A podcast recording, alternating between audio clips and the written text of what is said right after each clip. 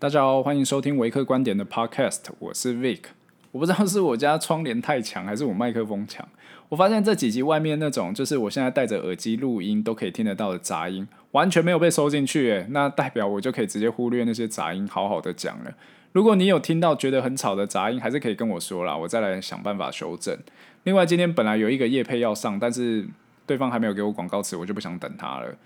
好，再来，我今天其实又看到新闻，就是收贿案持续的在更新嘛。我其实边看边笑啦，因为里面几个立委席次我在法规单位都有收集过了。不过大家还是可以期待一下最终开奖结果啦。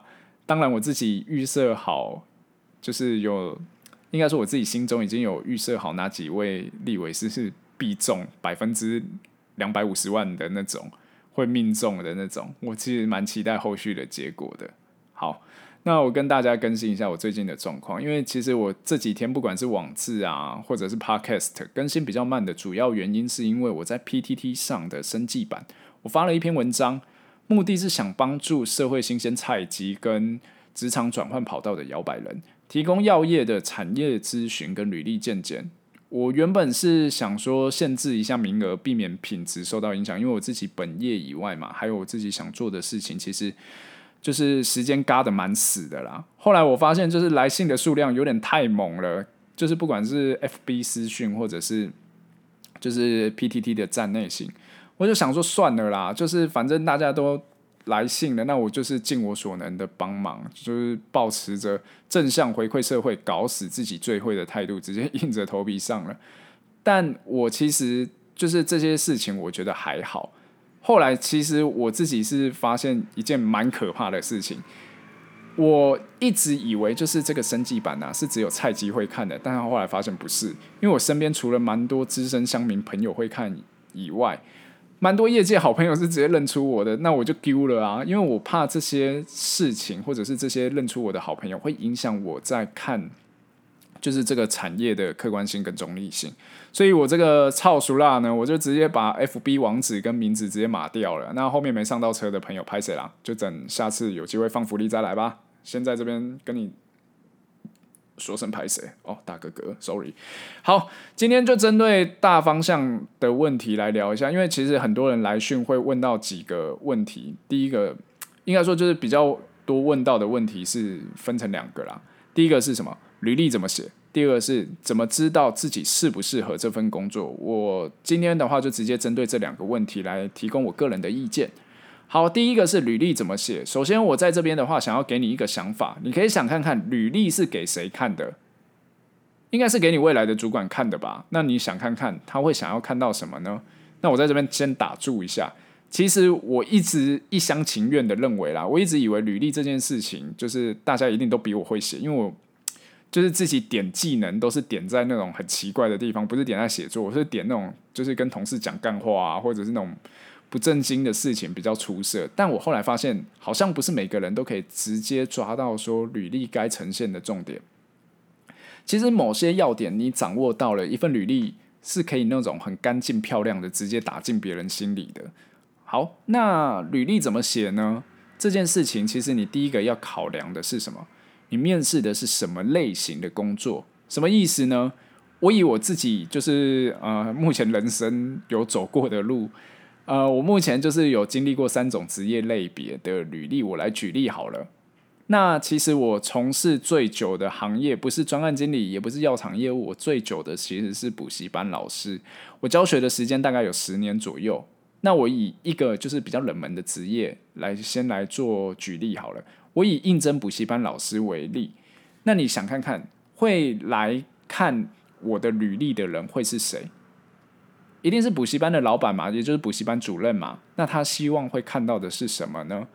我自己我自己的答案，我自己换位思考后得到的答案是，他会想看到的是第一件事情是，你吸引学生的能力够不够强？所以会看什么？教学风格够不够嘴炮幽默啊？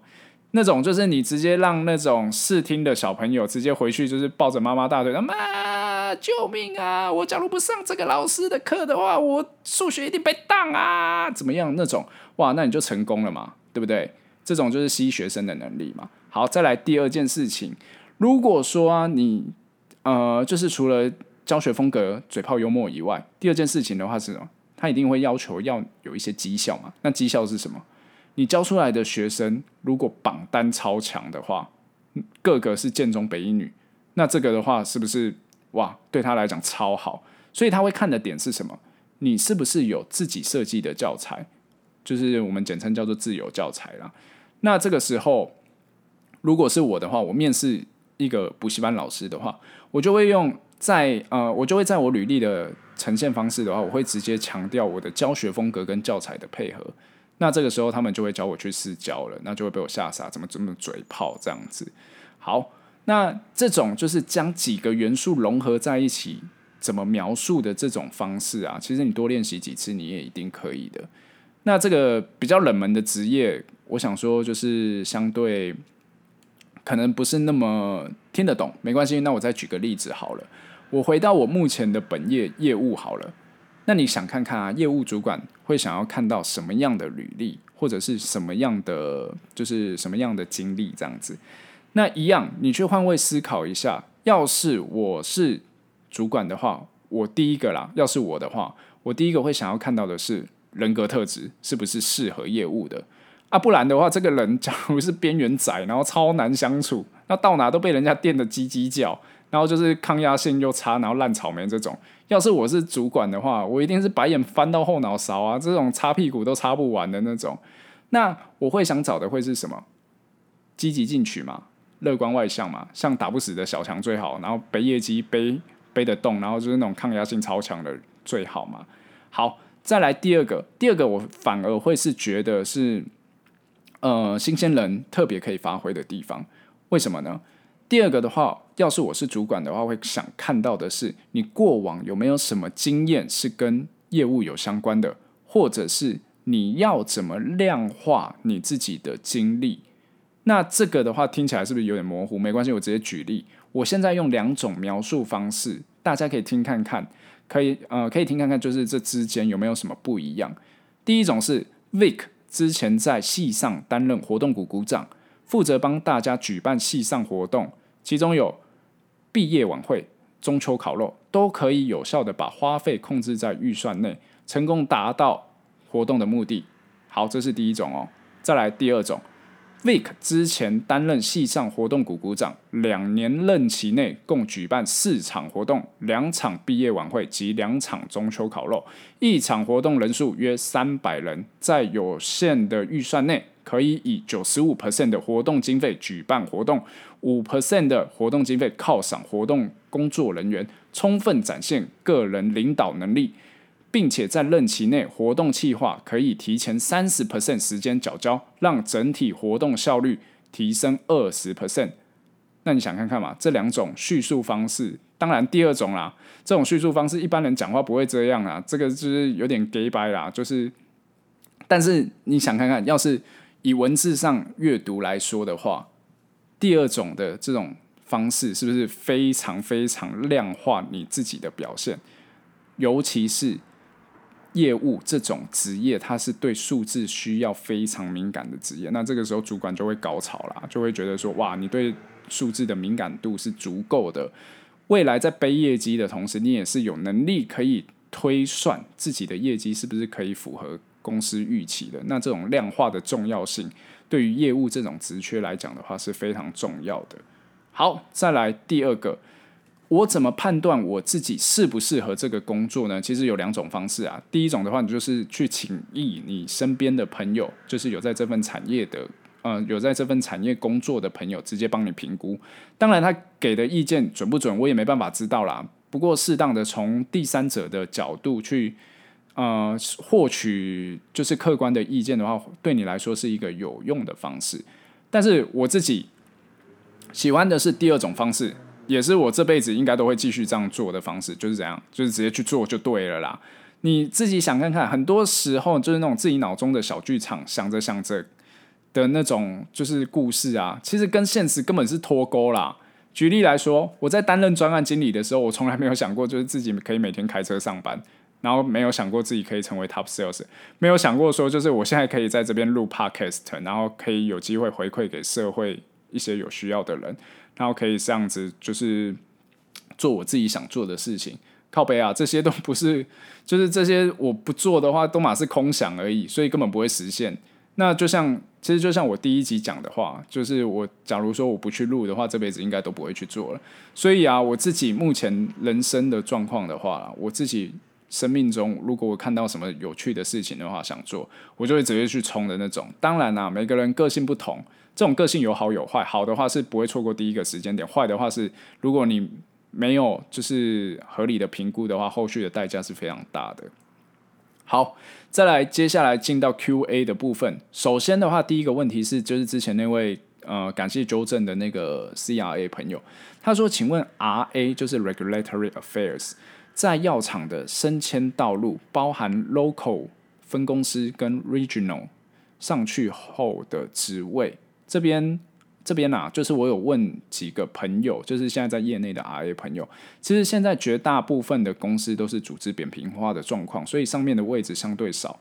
RA 的部分的话，一样嘛，我再简简单介绍一下工作内容，就是针对上市前或者是上市后的产品，整理法规单位所需要的资料给法规单位这样子。那也因为这样子，通常它会是一个团队，那团队的组成的话，会是 RA 的 Department Head。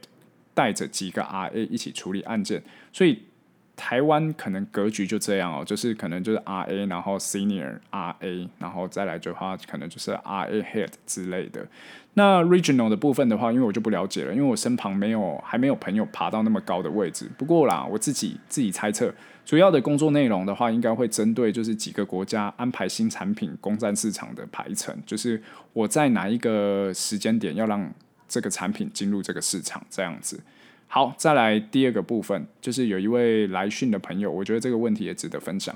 他说：“我本身是药学系升大四，那目前想说，针对外商的话，还可以做什么努力吗？参加活动，或者是提升什么能力，还是点点点这样子？履历的丰富度很重要吗？像我之前有去台厂实习过，也有参加过生技类的比赛，这些是加分吗？”还是其实本人的呃本身的人格特质更重要，还有可以用哪些方式来审呃审视自己适不适合做业务？好，如果是大四的话，其实我建议啊，就是你可以去看一下一零四或者是那种各大药厂的求职网页，你可以去申请看看外商的 intern，就是实习生。那进去之后，不管被分配到哪一个部门，其实都可以获取到很多的知识。这个是我对就是。大四的学生的建议，那我自己啦，我自己觉得说，履历的丰富度不一定都要是学业上的，有的时候像社团活动、系上活动，只要有参与写出来，其实在履历上都很加分。当然啦，就是你有去台厂实习过，或者是那种主动参加比赛，这个都是加分的。那重点是你这些事情跟你的人格特质怎么样做出连结。好，再来的话，我看一下 Apple Podcast 的那个问题。好，呃，首先第一位是那个 Lisa 粉，节目长一点啦，他的标题，然后说，嗯，这集我只，嗯、这集我只听到叶佩呀，有其他东西吗？好啦，就之后加油啦，我之后有其他东西我再讲，谢谢你，谢谢你。好，再来第二位是 See Your Jean J，拍谁？这个我不会念。好，五星推。说话条呃，说话条理清晰有逻辑。哎，对不起，我现在眼睛有点看不清楚。好，说话条理清晰有逻辑，语调与说话节奏都很好，分享的内容也很棒。就是每一集的时间太短，不够听啊！支呃持续支持 Vic 大，好啦，我会加油啦。就是这个呃这个礼拜比较忙一点，拍谢。那之后的话，我会继续加油。好。那如果你有任何问题的话，欢迎到 FB 私讯或者是 Apple Podcast 订阅，然后下面五星留言，我都会尽我全力来回答问题。那也有呃，也可以就是告诉我说你有想要听什么样的题材，也可以跟我说。好，这期节目就到这边喽，拜拜。